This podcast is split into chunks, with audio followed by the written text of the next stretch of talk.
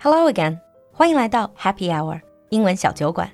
关注公众号“露露的英文小酒馆”，加入我们的酒馆社群，邂逅更精彩、更广阔的世界。Hi everyone, and welcome back to Geek Time with Brad. Hi, Brad. Hello, everyone. In today's Geek Time, I would like to talk to you about something that is really super geeky, super nerdy. It's like the go to topic that you can think of when you talk about the geek or the nerd culture. And you probably can guess. We're just going to talk about comics. First of all, you hear comics, cartoon, you hear animation, anime. What are the differences? 中文里面我们有说动画、漫画、动漫，什么动画片，这个漫画书，什么连环画原来的这些。 Sometimes it's very difficult for people who really don't know this world to distinguish. Mm-hmm. When it comes to things you see on TV, like things that are moving, cartoons and anime are those things, right?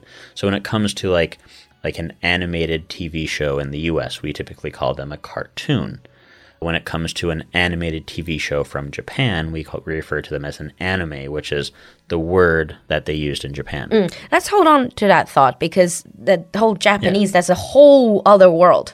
Let's start with cartoon.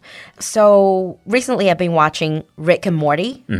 Rick and Morty 可能有很多小伙伴看过，那么 I highly recommend it. It's a bizarre, bizarre show, but it's really good. So Rick and Morty, that would be cartoon Yep, a cartoon, right? because it's animated and it's TV show.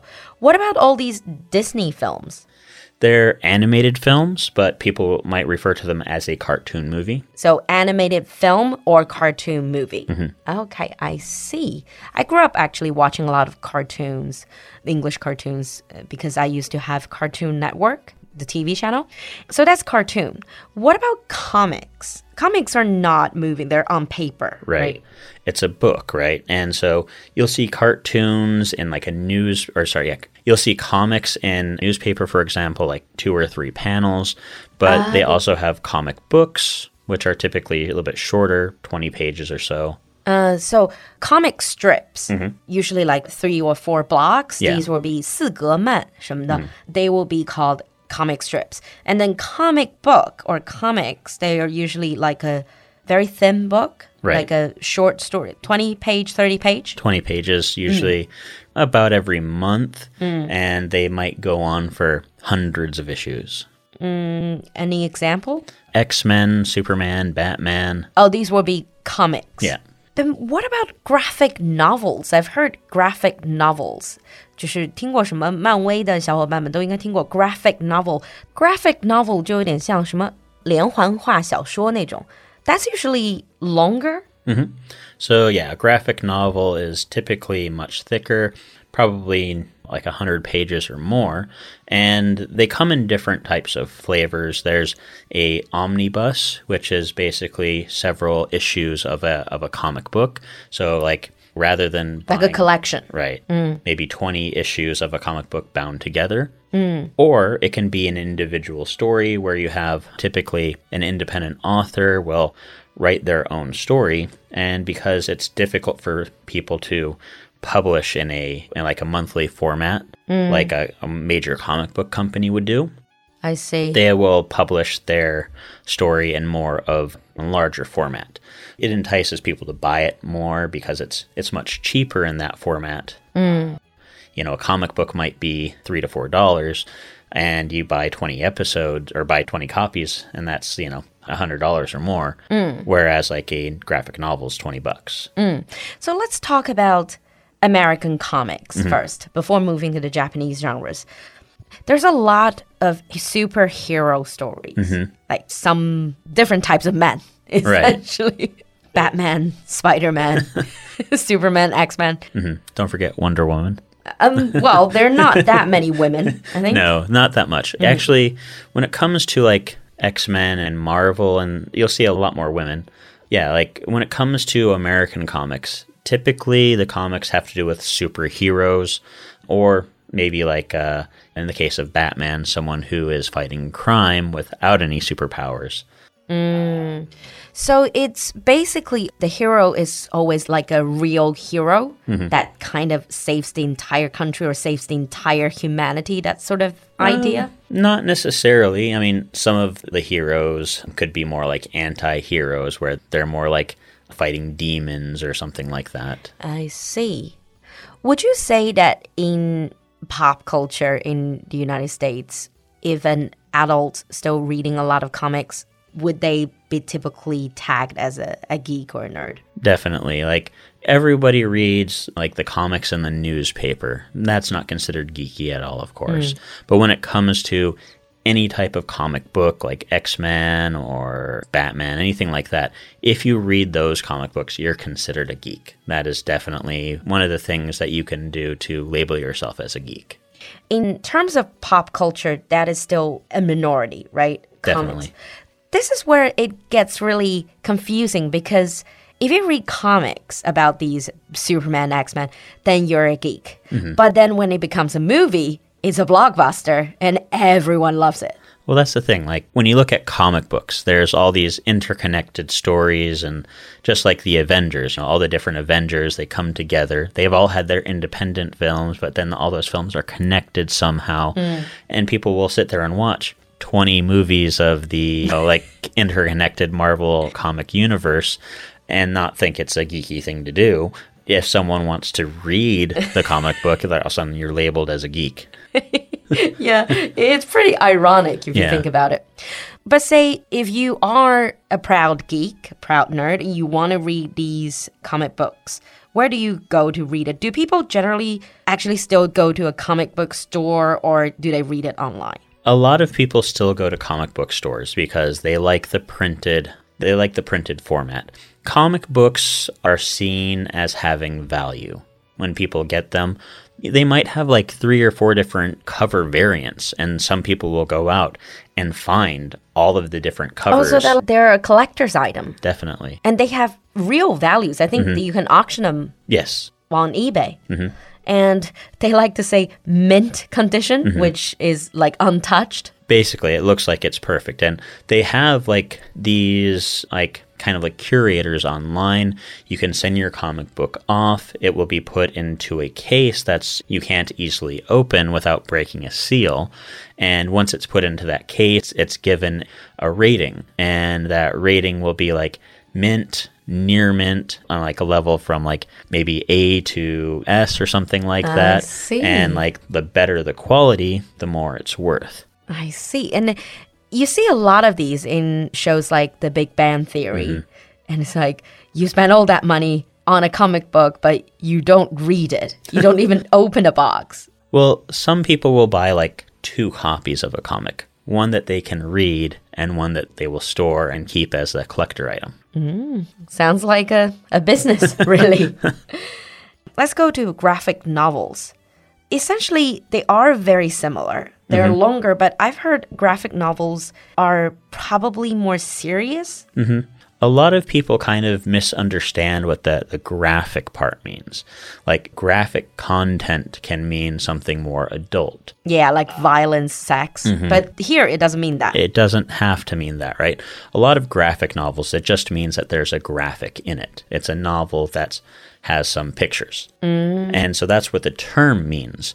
But because a lot of people write graphic novels, they're writing more towards an adult audience. It's not an Archie comic book or anything like that. It's No, not so for it's not for kids. kids. Right. Mm. Typically. Now, there like I said there are omnibuses where they'll compile a bunch of comics into one issue or one graphic novel, and those can be for kids. Mm. But typically a graphic novel has more of an adult theme. Can graphic novelists actually make decent money? I don't think that uh, they're not making um, a living off of it. Some people will. Like uh, nowadays, uh, it's become a little bit easier. Um, in the past, the way it would have to be is like one person would probably print like a 500 or a thousand copies of their graphic novel and try to sell them online. And then if they sold like 20 copies of it, they probably Lost a lot of money. well, they probably made their money back, but like the cost of printing isn't all that much. Okay, I but see. sometimes it's hard to sell unless you have like a hardcore audience, which is a little bit different in other places. But in the US, it's a little bit more difficult because you actually have to build up an audience. Now, there are some people who do make a lot of money. They put their comic book online for mm. free and anyone can go on and read it, but then they'll sell like graphic novels, which a compilation of their comics or something like that. And people will ah. buy them because of like, I want to support this person. I think you do have those um, in China as mm. well. So they offer certain content for free, mm-hmm. and then if people really love it, and then you build a following. Yeah. Ah. And typically it might be more of the older content. Maybe they don't want to store all of the content online. So after like after a year, hmm. anything that's on there will be kind of put into a novel and then taken offline. Hmm, I see. And then let's briefly talk about the Japanese genres. Mm-hmm. So to talk about Japanese 动漫, you have manga and anime. Right. Both are actually words borrowed from Japanese. Well, manga, anime, yeah. So anime is an, an English word. Animation turned into the word anime. in Japanese. Yeah, and then and then English speakers re-imported it. borrowed back. Yeah. re-imported. This is one of the really interesting things about the language. So if you say animation, it's English, Mm-hmm. but if you say anime, it's almost exclusively talking about Japanese animation. Right. 只有日本动漫才叫 anime, and 日本漫画叫 manga. You lived in Japan for, for quite some years, Mm. Yeah. and then you speak Japanese as well. I'm sure you read a lot of mangas and you are familiar with the Japanese manga and anime. Mm-hmm. What would you say are the major differences if you have to compare animation or comics in America or in English speaking world and manga and anime in Japan? There's definitely less of a focus on superheroes. Mm. The stories have to do more with like a slice of life where you just see like the the daily life of a person or it might be something like about like cars or, or mm. robots or demons, you know, anything like that, mm. right? It's very cultural, I would mm-hmm. say.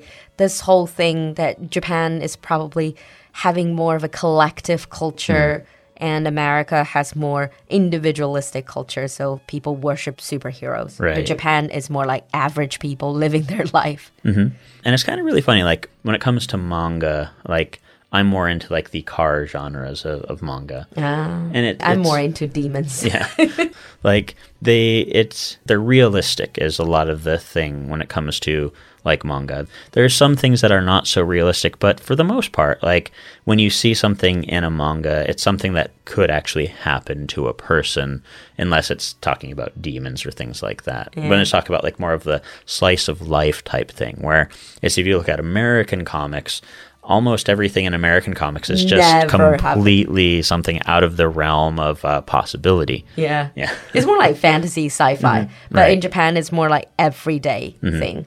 It's probably more relatable. Right. Another thing I've noticed, because obviously I'm also quite interested in Japanese culture, been to Japan many times. And I've noticed that you remember you said when people read comics, mm-hmm. you're grown up in the United States, you read comics, comics, you go to comic book stores, people almost would definitely tag you as a nerd, a geek. Mm-hmm. But in Japan, there's no such thing. They don't have that kind of stereotype because Right. everybody pretty much reads.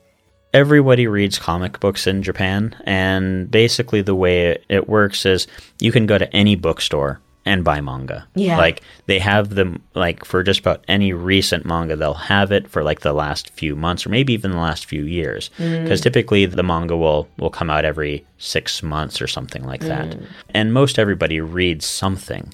Now it usually comes out like one person might have like one or two things that they read. Mm. And so it's like if you read one or two manga, it's not considered like a geeky thing to do. Yeah, as long as you're not excessive, uh, everybody can find the manga specific genre of manga they are interested in. Yeah.